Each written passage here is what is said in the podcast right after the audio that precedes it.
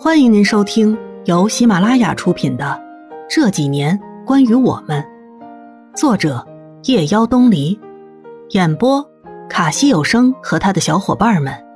记得订阅、评论哦。第十三集，从李老师那边回来时，天已经黑了。我在楼下看到一辆宾利的跑车，有些疑惑。接着，我看到兰从车上下来。我吓了一跳，追上去叫住他：“哎，那是谁呀？宾利的跑车哎！”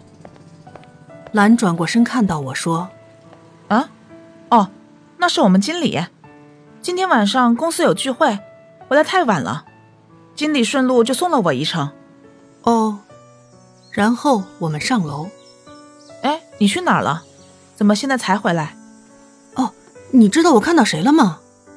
谁呀？张子璇，他已经结婚了，没想到吧？啊什么？结婚？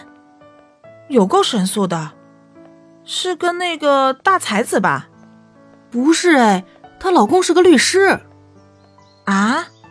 说话间，燕子开了门，我笑着说：“你怎么知道我们回来了？开门开的这么及时？”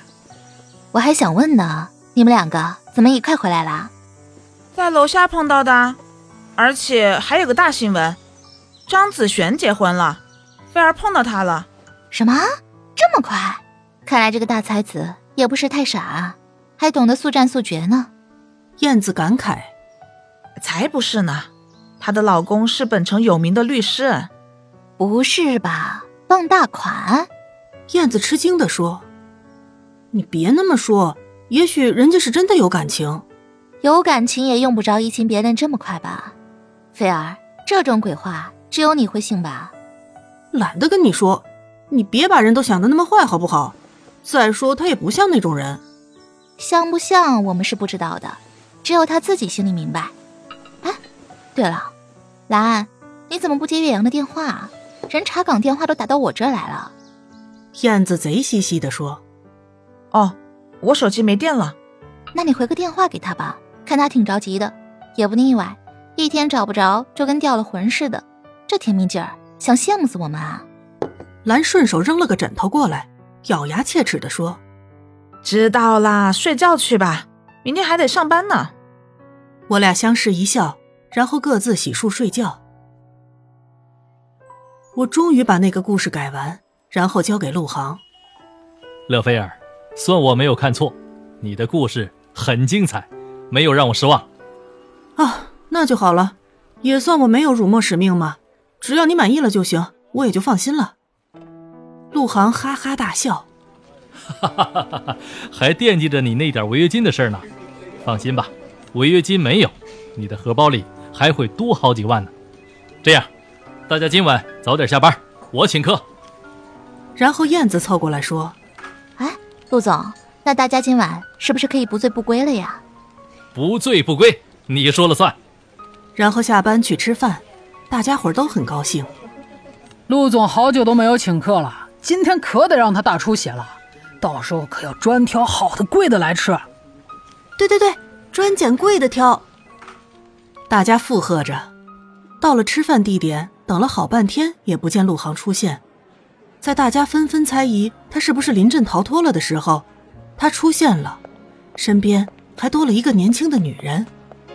陆航介绍说：“这位是我的妻子苏秦。”我飞快地转过脸去看燕子，燕子的脸唰的就白了。我有些担心，看来燕子是真的爱上陆航了。我过去扶住他，他轻轻挣脱我的手，端起两杯酒举到陆航面前。陆总有这么位年轻漂亮的老婆，干嘛现在才带出来呀？真的是郎才女貌的一对呀！怎么早不说呢？害得我们一大群小姑娘都对你疯狂迷恋呢。旁边有人附和：“就是就是，我进公司这么多年了，都不知道陆总原来有这么位漂亮的老婆，还金屋藏娇呢。”就是就是，陆航面不改色的接过燕子手中的酒，一饮而尽。电光火石间，我飞快的看出了陆航眼中的躲闪。燕子又端了杯酒，递给陆航旁边的苏秦。陆太太好漂亮啊，不知是做什么的。苏秦很幸福的看了一眼身边的陆航，嫁给你们陆总之前，我是个平面模特；嫁给他之后，我就在家闲着呢，没什么事儿做，比不了你们小姑娘年轻漂亮。哦，难怪这么漂亮，气质又好。可是做家庭主妇也太可惜了吧，陆总。燕子挑衅的看了一眼陆航，陆航接过苏秦手中的杯子。他身子弱，不能喝酒，这杯酒我喝了。气氛变得有点古怪，我连忙拉过燕子在旁边坐下，然后公司的员工开始一个一个的给陆航夫妻敬酒。燕子，你干嘛呀？非要这样吗？什么干什么？不是说了大家不醉不归的吗？我不知道该说什么。我知道燕子一直对陆航很崇拜，不过谁也不知道，原来他结婚了。不过看陆航跟苏秦，还真的是珠联璧合、郎才女貌的一对儿，走出去都是引人注目、羡煞旁人的。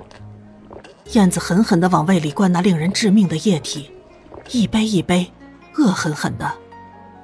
你说，他有老婆了，干嘛还跟我吃饭看电影啊？他什么意思啊？他？我有些语结，原来他们的关系已经发展到可以单独吃饭看电影了。可是这些燕子从来没有对我说过，我心里七上八下的，生怕燕子干出点什么事来。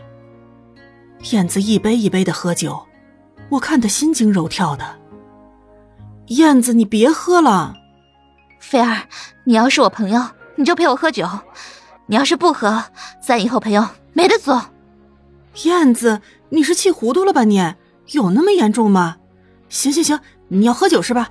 好，我陪你喝。咱今儿谁要是先趴下，谁就学乌龟叫。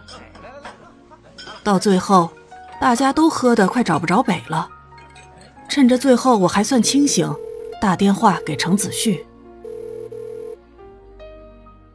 本集播讲完毕，感谢您的收听。